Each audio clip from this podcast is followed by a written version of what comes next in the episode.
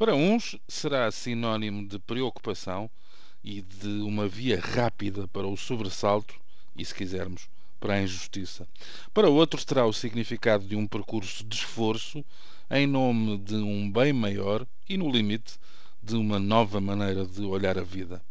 Sem mais comentários para já, confesso que me impressiona o teor definitivo, a ver vamos, que não é provável que a coisa fique por aqui, da peça publicada pelo Jornal de Notícias e assinada por Luís Reis Ribeiro, que começa assim.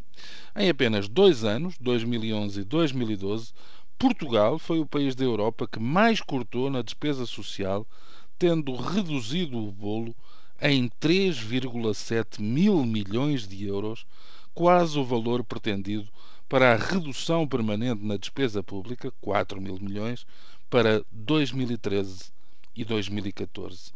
Ora, seja qual for a perspectiva de análise, é obra.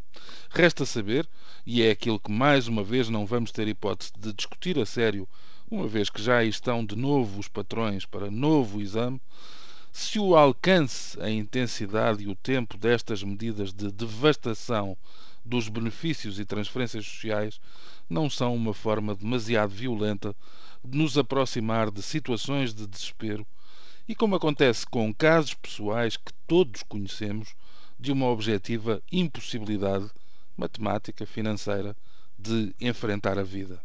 O curioso, neste quadro em que se emoldura a austeridade como se ela fosse um bem em si mesma e não apenas um meio para atingir um objetivo, é que alguns dos ideólogos tidos como inspiradores deste regime adelgaçante, cheio de contraindicações, parecem já ter iniciado o percurso em sentido contrário, agora que até criamos uma imagem geométrica e dinâmica para caracterizar o nosso Estado, a tal de espiral recessiva. Primeiro foi Paul Krugman, Prémio Nobel da Economia, em artigo publicado no New York Times, a manifestar surpreendido e de alguma forma desdenhoso com a paixão que os europeus demonstram pela austeridade, parecendo incapazes de compreender que ela não é a única solução e, a partir de certo ponto, pode até nem ser a principal e mais adequada para a crise. Talvez lhe tenha faltado a sensibilidade para não esquecer por completo que parte da nossa crise é culpa deles, dos americanos e da respectiva bolha que, ao rebentar, nos arrastou para o abismo. Mas enfim, isso são outros 500. Agora verifico com alguma emoção que até o Sr. Presidente da República está desperto para as questões de fundo. Cito: que nunca pensem que é nos baixos salários que se garante a competitividade das empresas. Cavaco Silva encerrava assim o encontro Jovens e a Economia do Futuro que a presidência promoveu e dirigia-se especial e diretamente aos chamados empreendedores.